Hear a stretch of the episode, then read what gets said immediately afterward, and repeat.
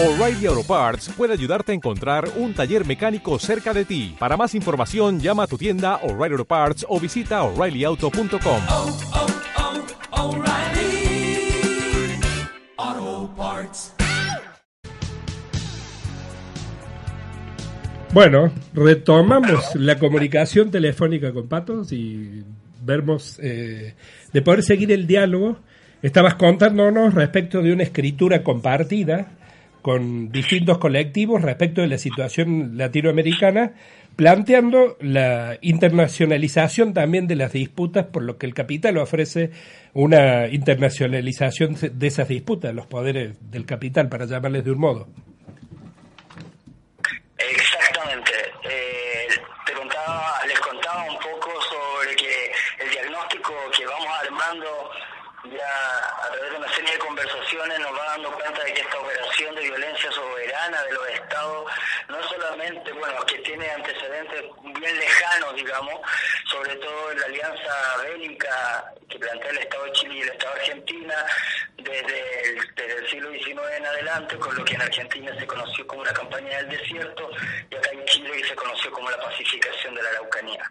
Eh, el texto que escribimos para Lobo Suelto trata un poquito de, de ahondar en estas nuevas actualizaciones de esa violencia estatal en el contexto contemporáneo, tratando de indagar en cuáles son las novedades que, esta operación de violencia trae ¿no? para bueno, las tristes formas de la novedad, ¿no? Eh, por eso hablamos de actualización.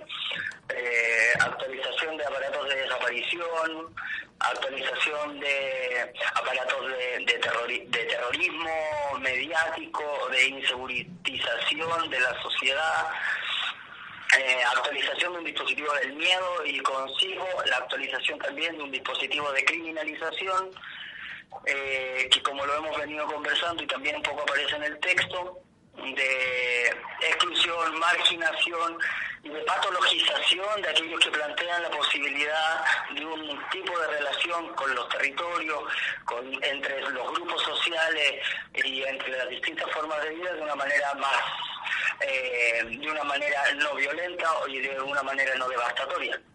Eh, creo que un poco el texto, sí. Hola, eh, habla con Max, tu colega espectral. Eh, y un poco Exacto, lo, hermano.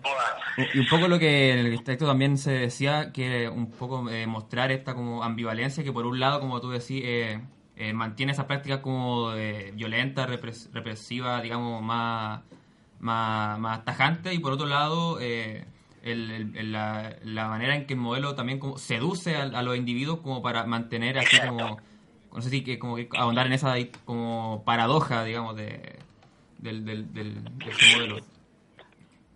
Exacto, sí, una especie de paradoja, un double bind, ¿no? Eh, donde por un lado el Estado aparece con su formación más violenta y, y persecutoria, pero al mismo tiempo eh, trata de seducir a los diversos sujetos con respecto a esa violencia y esa crueldad que que, expresa eh, a través de aparatos como son los medios de comunicación y no solamente ellos.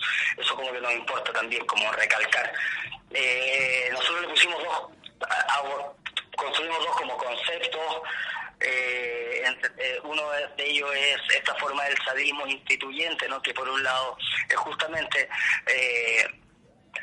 el ejercicio de una violencia, de un aparato de obligación, de un aparato de policíaco que, hace aparecer el Estado como, como si estuviera presente, digamos, cuando al mismo tiempo no lo está porque está tratando de, por medio de esa violencia, habilitar el paso para, para organizaciones transnacionales o corporativas.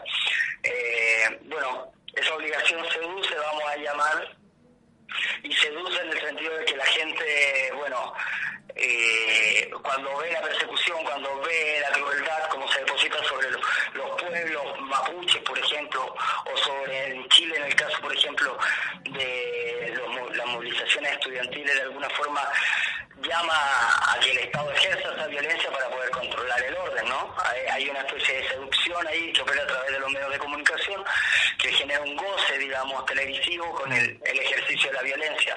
O sea, ya están golpeando a ese encapuchado, está bien, que lo apaleen, que le enseñen, por lo tanto, de alguna forma nosotros como desde la figura del sadismo instituyente, también hacemos un guiño a lo que ustedes han venido trabajando, tú, ustedes, Diego, Lobo Suelto, ¿no? Y citando a Rita Segato como una pedagogía de la crueldad, por lo tanto, esa pedagogía de la crueldad parece que seduce, genera un goce perverso en los medios, de, en la gente que, mira la violencia y la, y la justifica.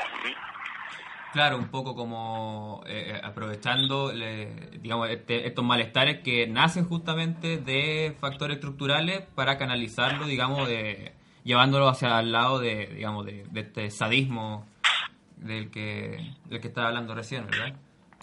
Ajá. Sí, y tiene, y tiene otra forma también, que es la que nosotros proponemos masoquismo. ¿no? Hay una forma de masoquismo y que le ponemos el meritante. En Chile esa fue una figura, una figura que, aparece en todo momento, sobre todo en el contexto que también propiciamos en el texto, es el, eh, el contexto de la lucha por una educación pública, gratuita y de calidad. Porque eh, los medios de comunicación hacen aparecer a, a- a la sociedad civil opuesta al proceso como de, de una educación gratuita, señalando que la, la sociedad civil quiere pagar, ¿no? Quiere pagar, quiere para, porque para pagar pueden alcanzar una educación de calidad y para eso hay que sacrificarse, ¿no? Hay que, hay que hacer mérito. O sea, los que pueden entrar a la universidad son aquellos que demuestran que se tienen que esforzar, que pueden trabajar, que se pueden agobiar, que pueden vivir completamente saturados y endeudados. Y solamente aquella persona que se satura, se, se autosacrifica, es la que puede tener el- el- la posibilidad de educarse, digamos. Claro, tanto, este, como- Ahí nuevamente aparece el doble bind, ¿no? Claro, te, te decía, decía el culto al esfuerzo que nace justamente esta atomización de, de la sociedad que se trabajó, digamos, de manera... Claro, la meritocracia, digamos, la idea de la meritocracia que está... Exacto. Sí, es la meritocracia, no, la, la meritocracia con esa figura. Eh, eh, también se propone en algún momento movilización sacrificial, o sea, los cuerpos se saturan eh, trabajando o adquiriendo cuatro o cinco trabajos para poder pagar eh, la deuda que adquirieron con la universidad para poder satisfacer el goce que le ofrece el mercado de que va a ser profesional.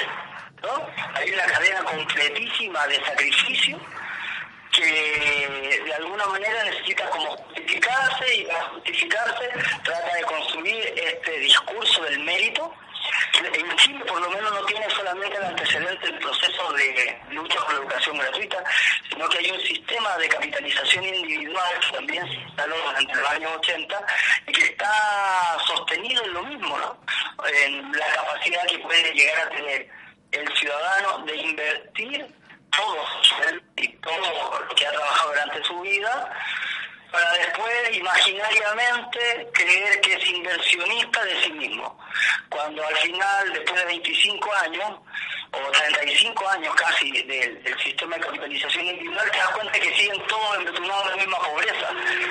Eh, y frente a eso se sigue tratando de justificar, se sigue tratando de levantar el discurso del- de la meritocracia, etcétera. Pato. Que, que opera un poquito así la violencia. Sí, Pato, me, re- me parece que hay unas huellas que tenemos que tomar nosotros que de, de, eh, de donde tenemos que tirar para interrogarnos respecto de esta, de esta huella del sacrificio, que vienen de, la formación cristiana, incluso la formación cristiana que, que se aplica y que, que quedó plasmada en nuestros movimientos de izquierda, en nuestras militancias de izquierda, y eh, también en nuestra entrega eh, con amor al capital, a entregarse una vida sacrificada, una vida de trabajo. A mí me parece que hay que poder preguntarse respecto de que cuánto incluye eso al quien lleva una vida sacrificada, aunque no tenga un éxito económico, el éxito económico eh, prometido, por lo menos tiene el, el sabor de decir, bueno, por lo menos yo soy doctor. O sea, por lo menos yo tengo un título universitario. Soy tan pobre como el otro, pero tengo una inclusión por haber aceptado ese endeudamiento, ¿no? Y me, me parece que sobre esas cosas está bueno que nosotros podamos avanzar un poco investigando y seguramente en estas charlas, en programas siguientes que tengamos con ustedes. Sí, por supuesto, yo creo que también esa es parte de la invitación del mismo programa de hoy, ¿no? O sea, pensar en esas ofensivas sensibles es para nosotros la posibilidad de empezar a establecer vínculo afectivo, tratar de compartir los distintos malestares en este momento, eh, bueno, de alguna forma soporta la sociedad en sus distintos niveles, ¿no? en este caso, propuesta de la ofensiva sensible con respecto a esta especie de, de sacrificialidad, es que, bueno, la persona que se sacrifica por los malestares que tiene que, que soportar el cuerpo de aquella, de aquella persona que está al lado de, ella, ¿no? Eh, la ofensiva sensible para nosotros parte un poco por ahí y es justamente lo que tú me estás diciendo, Carlos. ¿Cómo podemos de aquí en adelante seguir estando, seguir construyendo una pregunta común, una inquietud con respecto a los distintos niveles de violencia que están operando tanto en Argentina como en Chile y de ahí seguir construyendo alguna forma o alguna estrategia para poder mantenerlos juntos, digamos.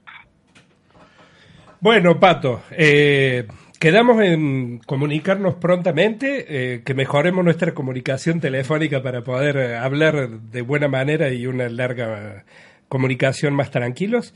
Así que te dejamos y agradecemos por tu compañía en este rato y por tus precisiones y conceptos vertidos.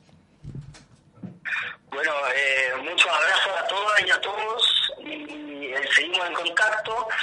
Eh, también vamos compartiendo de radio.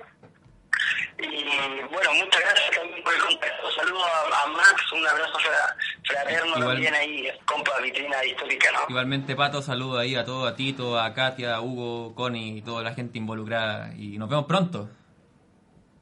Exacto, nos vemos pronto, eso, eso es. Cuídense. Saludos. Bueno, muy bien. Ahí terminamos la conversación con Pato. Eh, está con nosotros Erika aquí